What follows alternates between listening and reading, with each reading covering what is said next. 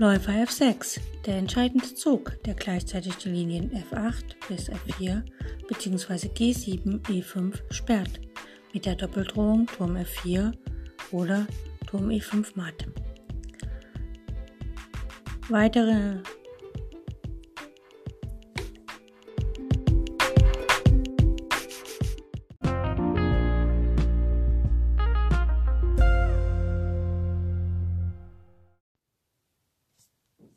Heute schauen wir uns eine Stellung an, die ähm, einen sozusagen Brennpunkt hat.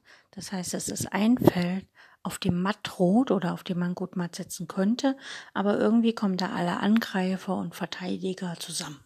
Gut, und das äh, im Problemschach nennt man das. Das sind äh, sogenannte Brennpunktprobleme. Aber ist ja egal, wie es heißt. Wir schauen uns das mal an. Und zwar, der weiße König steht auf dem Feld F1. Ja. Die weiße Dame steht auf dem Feld D8. Okay. Der weiße Läufer steht auf dem Feld H5. Und das sehen wir schon, die weiße Dame steht auf schwarzen Diagonalen und der weiße Läufer ist ein weißfeldriger Läufer, also die beiden ergänzen sich wunderbar. Und es gibt noch einen weißen Bauern, der steht auf dem Feld E2, wird quasi vom König und vom Läufer gedeckt. Schwarz, der König steht auf H1, auf der langen weißen Diagonalen, in Opposition zum König F1. Und es gibt einen Läufer auf C6, der steht auch auf der langen weißen Diagonale A8, H1. Und es gibt noch drei Bauern, die Schwarz hat. Einen auf E4, der steht auch auf dieser Diagonalen ein auf H2, der blockiert quasi den König, der kann nicht nach H2, äh, der kann, der schwarze König kann quasi gar nicht setzen. Und der Bauer auf H2 kann natürlich auch nicht ziehen, weil der König ja vor seiner Nase steht. Und es gibt noch einen Bauern auf H7, der noch auf das Feld H6 kann. Das heißt also, Schwarz hat sogar noch einen Tempozug, falls er das gerne möchte.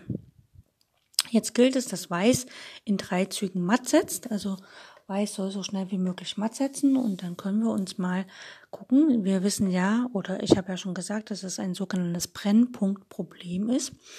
Und wir haben auch schon rausgefunden, oder ich habe schon erzählt, dass der schwarze König nicht setzen kann. Er kann nicht nach H2 gehen, da steht sein eigener Bauer und er kann nicht auf die G-Linie, weil der weiße König steht ihm ja in Opposition gegenüber. Jetzt würde Weiß sehr gerne auf der Diagonalen ähm, H1, A8 praktisch den Läufer oder die Dame postieren, um matt zu setzen. Jetzt geht das aber nicht, weil der Läufer auf C6 deckt den Bauern auf E4 und der Bauer auf E4 kontrolliert das Feld F3.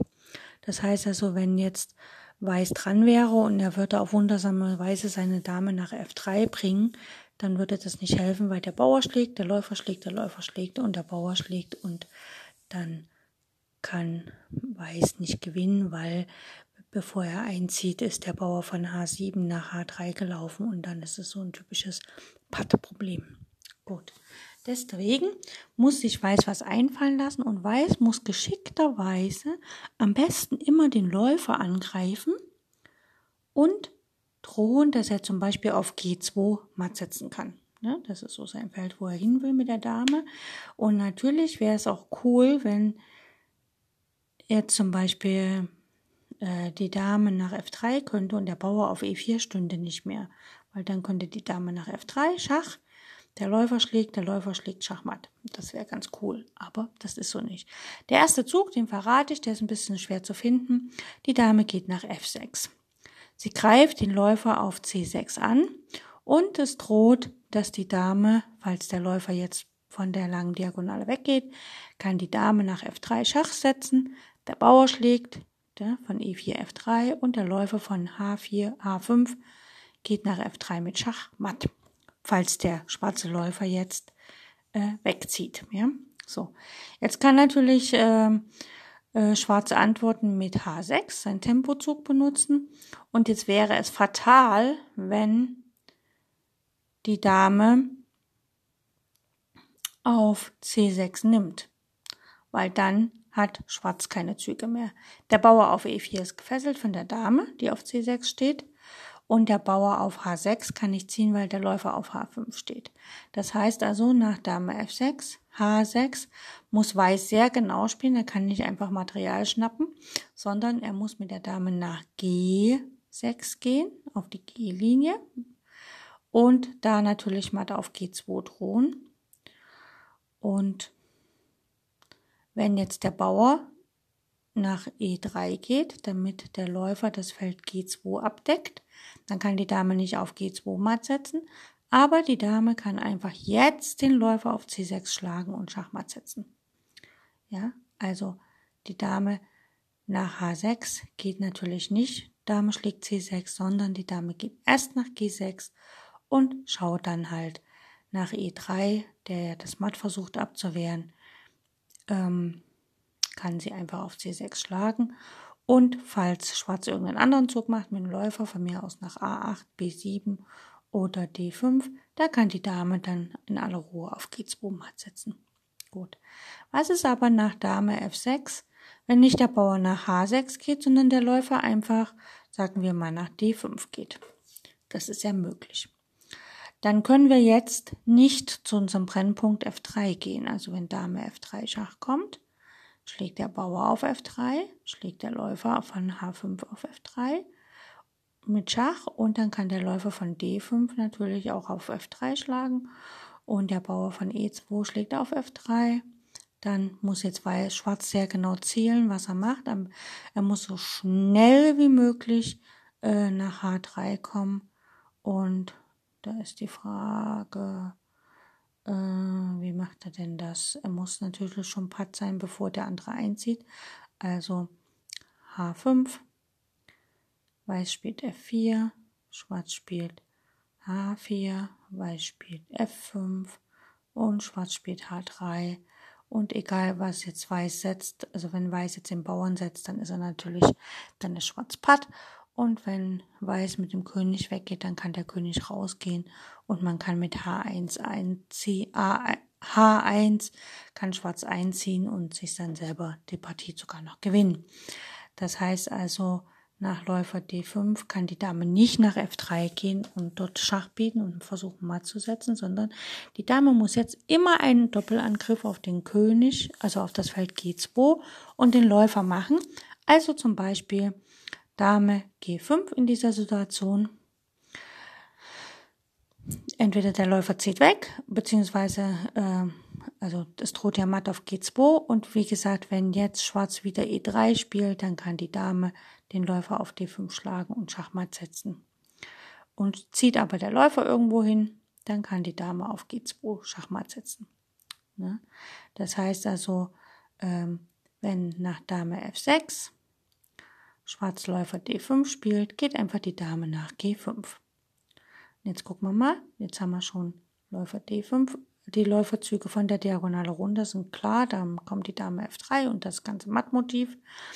Wenn jetzt der, Läu der Läufer nicht nach D5, sondern nach B7 geht, muss die Dame wieder einen Doppelangriff auf das Feld G2 und B7 gestalten und das geht einfach, indem die Dame nach G7 geht ja, auf die siebente Reihe und auf die G-Linie. Das kann sie ja von F6 aus. Und auch hier ist es wieder so, wenn Schwarz versucht mit E3 das Matt auf G2 zu verhindern, kann die Dame den Läufer nehmen und alle anderen Züge beantwortet Schwarz äh, Weiß mit dem Zug G2 Matt. Genau. Wenn nach Dame F6 der Läufer zum Beispiel nach A8 geht, das geht ja auch, ne? Was machen wir da? Da müssen wir nämlich einen neuen Trick machen. Jetzt funktioniert das nicht. Wir können nicht das Feld G2 und den Läufer auf A8 gleichzeitig angreifen. Aber wir können noch was anderes machen. Wir können nämlich, wenn unsere Dame selber auf der ersten Reihe erscheint, ist es möglich, dass unser König nach F2 geht und die Dame dann sozusagen durch den Abzug Schachmatt setzt. Ja, das heißt also, hier geht die Dame nach A1 Sie bedroht den Läufer auf dem Feld A8. Das heißt also, wenn der Bauer nach E3 geht und versucht zu verhindern, dass wir König F2 spielen, um unser Abzugschach hinzukriegen, kann die Dame auf A8 schlagen und es ist matt. Und wenn jetzt aber versucht der Läufer, der Läufer kann leider nicht nach G2 oder irgendwie F3 gehen, um, zu, um sozusagen, falls der König hochgeht, äh, dazwischen zu ziehen. Das heißt, egal was für einen Zug der Läufer jetzt macht, der König kann nach F2 gehen und dann ist es auch Schachmatt. Und das ist eigentlich eine sehr schöne Wendung, also auch eine kleine, äh, ich sag mal, Motivverschiebung. Und ich finde die Aufgabe sehr schön, auch wenn sie jetzt vielleicht einfach ist oder wenig Material auf dem Brett ist und äh, vielleicht auch von der Denkweise her nicht so ähm, nicht so also nicht so wie soll ich sagen herausfordernd ist glaube ich dennoch für Blindschach äh, äh, bringt sie sehr viel weil wir einfach lange Diagonalen betrachten müssen und wir müssen immer wieder um das Feld F3, G2, um die lange Diagonale, was ist da los und so und wie können wir unsere Dame optimal einsetzen. Und ich glaube, selbst wenn, wenn der Zuhörer jetzt mal die Stellung sich einprägt, ja, also die Könige stehen auf der, F, auf der ersten Reihe in Opposition, F1, H1, und, und so weiter. Die anderen Figuren stehen da auch noch rum. Wenn man diese Aufgabe mal einen Schachspieler hinlegt und sagt, okay, was würdest du denn hier spielen? Auch ohne anzusagen, also vielleicht sogar mit der Ansage, setz mal in drei Zügen matt, dass auch die Spieler, die das Brett vor der Nase haben, die Lösung nicht sofort finden, weil man einfach gar nicht daran denkt, dass es hier ständig um das Feld F3 geht, aber nicht nur um das Feld F3, das könnte man ja auch mit Dame F8 erreichen, sondern dass es sogar um die andere lange Diagonale geht, A1, H8, dass man nämlich im Notfall, falls der Läufer nach A8 geht, dass man dann mit der Dame nach H1 gehen kann, damit der König über F, wenn er nach F2 geht, das Abzugsmatt hat. Also das finde ich halt sehr, sehr schön. Mm, und ja, das Problem selbst, also das äh, wurde kompos, also äh, gefunden oder äh, komposit, komposiert? Nee, komposiert heißt das nicht. Also wurde praktisch gefunden von dem Walter Freiherr von Holzhausen. Der hat das damals ähm, entwickelt und gebastelt sozusagen, diese kleine Schachaufgabe oder diese Schachkomposition. Jo, ähm, ich hoffe, das hat Spaß gemacht. Wir werden uns die nächsten Tage mehrere von diesen Sachen angucken. Weitere sehr interessante Sachen, die vielleicht äh, ja in normalen Partien ähm, nicht so oft vorkommen werden.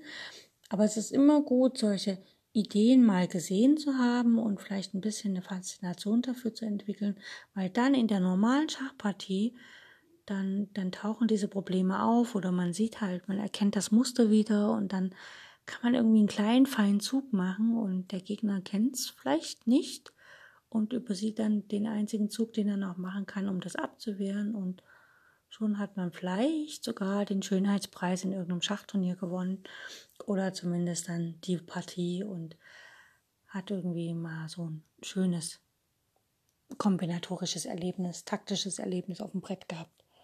Gut, ich wünsche euch maximale Erfolge für die nächsten Partien und bis zum nächsten Mal. Tschüss, tschüss.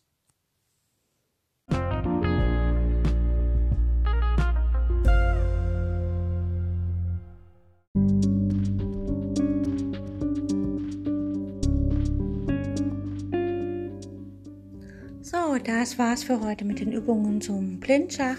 Ich hoffe, es hat euch Spaß gemacht und ich wünsche euch eine fantastische Zeit bis zu unserer nächsten Übungsperiode. Mm, wenn ihr Freunde, Bekannte, Verwandte habt, die auch Schach spielen und vielleicht im Schach besser werden wollen, dann empfehle ich euch, dass ihr denen meinen Podcast äh, empfehlt, sodass sie praktisch auf Spotify und sonst wo auch immer oder auf Encore meinen Podcast sich anhören können und die Serie zum Thema Blindschachlernen sich anhören können. Das ist jetzt, jetzt schon die dritte Staffel. Das heißt also, es waren schon zwei vorher, die kann man sich auch anhören, ein bisschen üben. Und wir hören uns dann morgen wieder oder im nächsten Teil. Und falls es euch zu schwer wird, hört die Serie einfach nochmal diesen Teil und wenn ihr jetzt zum Beispiel heute Teil 1 hört, morgen Teil 5 oder sowas, dann immer mal wiederholen, weil Wiederholung schult unseren Geist und lässt uns auch die Dinge tatsächlich lernen, sodass wir immer, ähm, wie soll ich sagen, immer fitter mit dem Thema werden und uns immer mehr auskennen und es für uns nur natürlich wird, blind Schach zu spielen, ohne Schachfiguren, ohne Schachbrett. Und letztlich in unseren Zeiten heutzutage, wo wir vielleicht unsere Freunde und so nicht so treffen können, wie wir wollen, dann ist es vielleicht ganz witzig, wenn man mal über Skype oder Telefon oder irgendein Chat ganz normal Schach spielen kann, ohne ein Brett in der Hand zu haben oder ein Brett vor der Nase zu haben. Okay, ich wünsche euch eine gute Zeit und danke fürs Zuhören und bis bald. Tschüss.